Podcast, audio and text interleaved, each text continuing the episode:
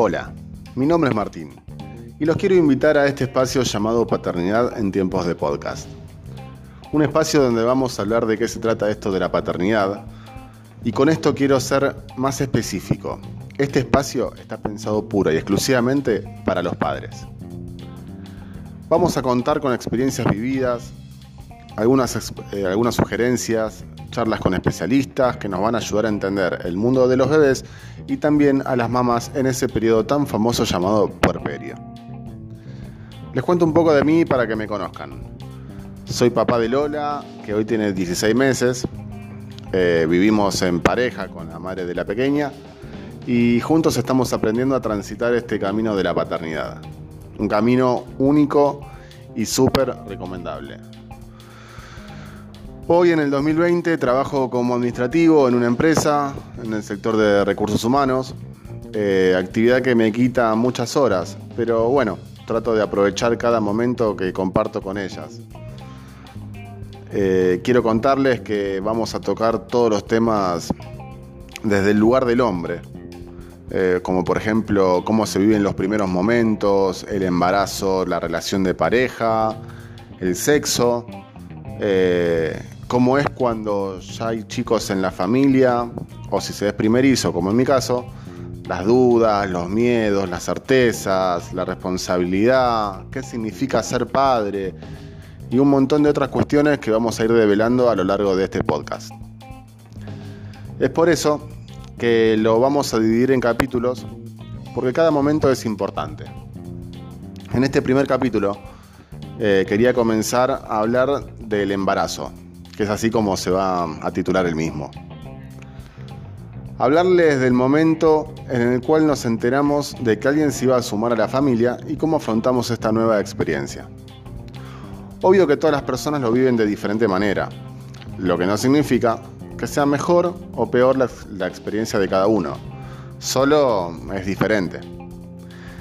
En mi caso fue un contexto poco común, ya que la noticia llegó por parte de una doctora clínica, una médica clínica, eh, después de una cirugía que tuvo la mamá de Lola, porque la sorpresa fue mucho mayor, el contexto en el cual estábamos viviendo no era acorde a, a lo, a lo que se a lo que estamos acostumbrados en realidad. Eh, vale aclarar que hacía tiempo que lo veníamos deseando, pero bueno, no llegaba. Eh, en el momento que me enteré lo sentí como algo impactante y hermoso a la vez. Sinceramente siempre imaginé el momento, pero les aseguro que no reaccioné como lo había pensado aquella vez. Quedé atónito y congelado con la noticia. Enseguida se me vinieron muchas preguntas. Eh, por ejemplo, no sé, ¿y ahora qué se hace? Abrazo a mi mujer, lloro, tengo que llorar, me río. Les juro que no, que no cabía en mí de la alegría que tenía y al mismo tiempo no tenía reacción. Es como que me quedé congelado y no entendía, pero bueno, obviamente fue, fue lo más hermoso, la noticia más hermosa que recibí en mi vida. Eh, existen otros casos también, obviamente, que tal vez no se lo toman con tanta sorpresa, pero sí con el mismo o mayor deseo, con la misma alegría, ¿no? Convengamos que todas las experiencias son diferentes, como veníamos hablando, porque justamente todos lo asumimos de diferente manera. También están las familias donde ya hay chiquitos, y ahí se presenta otra aventura. Eh, cómo se le explica al hermanito o a la hermanita que alguien más está por llegar. Eh, siempre hay que tener en cuenta de tomarse su tiempo sin descuidar ni dejar de hacer sentir igual de importante al que ya está, eh, o a la que ya está, claramente. Eh, la parte psicológica de cómo afrontar ese tipo de cuestiones es muy importante, porque los chicos sienten y saben todo lo que pasa. Parece mágico, parece irreal, pero, pero es, o sea, es, muy, es muy verídico esto que les estoy diciendo. En el caso del primerizo, a medida que empiezan a pasar los días y los controles médicos son cada vez más seguidos, empezás a caer de lo que viene. Aunque durante los primeros meses del embarazo el hombre no es tan consciente de la situación, ya que al no sentirlo dentro suyo, empieza siendo como un papá virtual, porque solo ves a tu bebé por pantalla en una ecografía.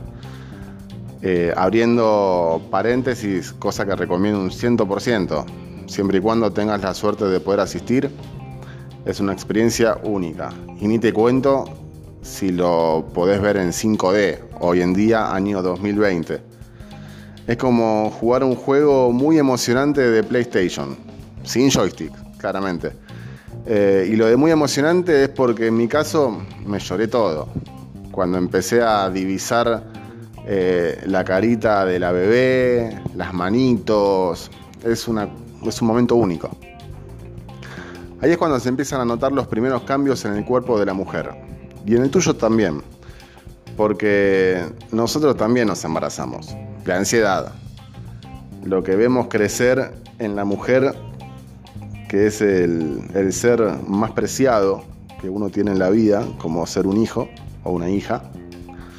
Eh, nosotros lo canalizamos con la comida, tal vez en algún caso con la bebida.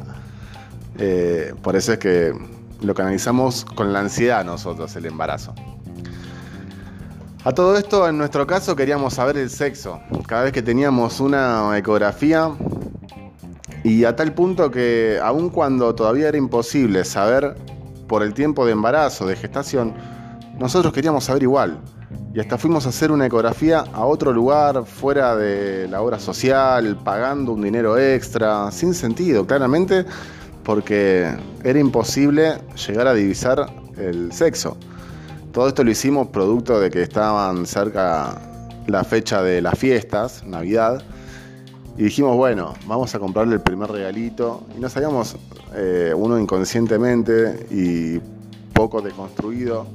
Eh, ¿Qué le compramos? ¿Algo rosa? ¿Algo celeste? Era como que no sabíamos bien, pero bueno, obviamente eh, Lola empezó a recibir sus regalitos ya estando en la panza.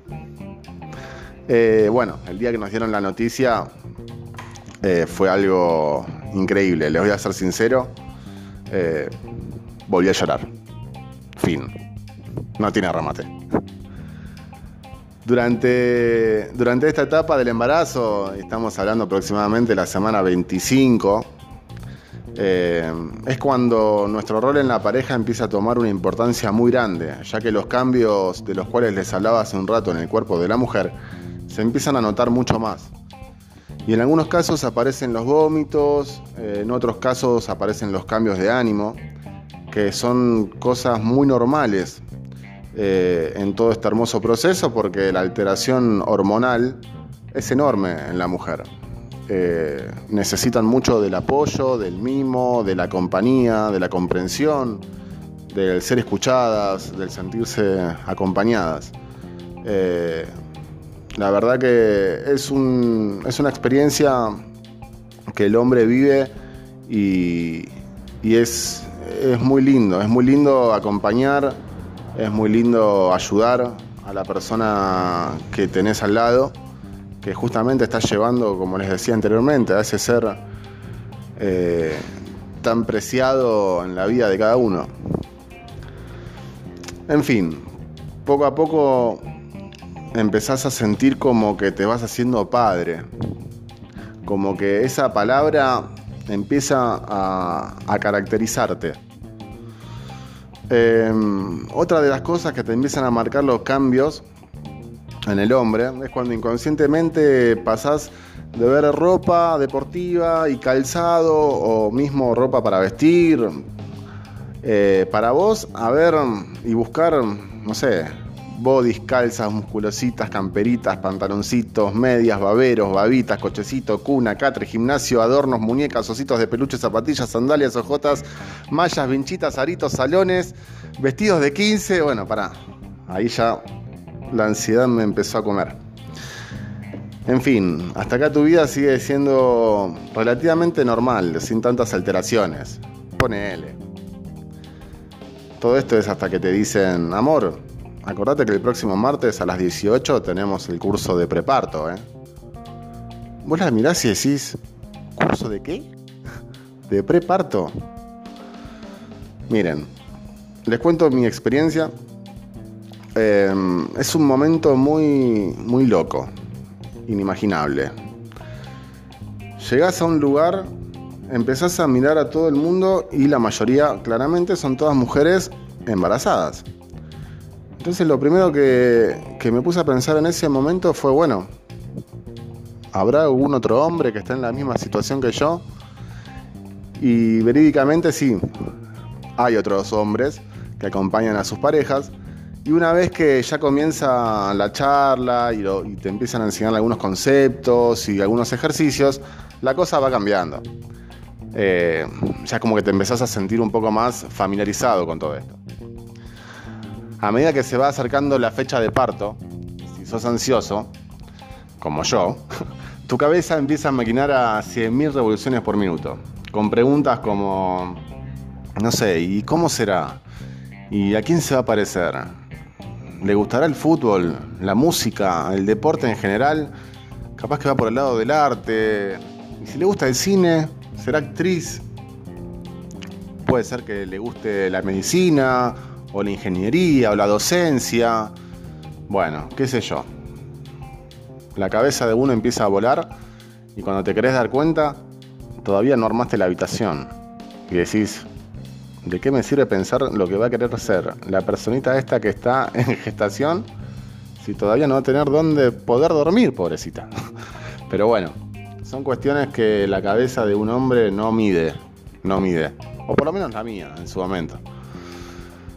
Los días siguen pasando y los nervios aumentan, porque ya estás en el octavo mes y estás mucho más pendiente de tu mujer y del bebé, porque sabes que ya se viene en cualquier momento.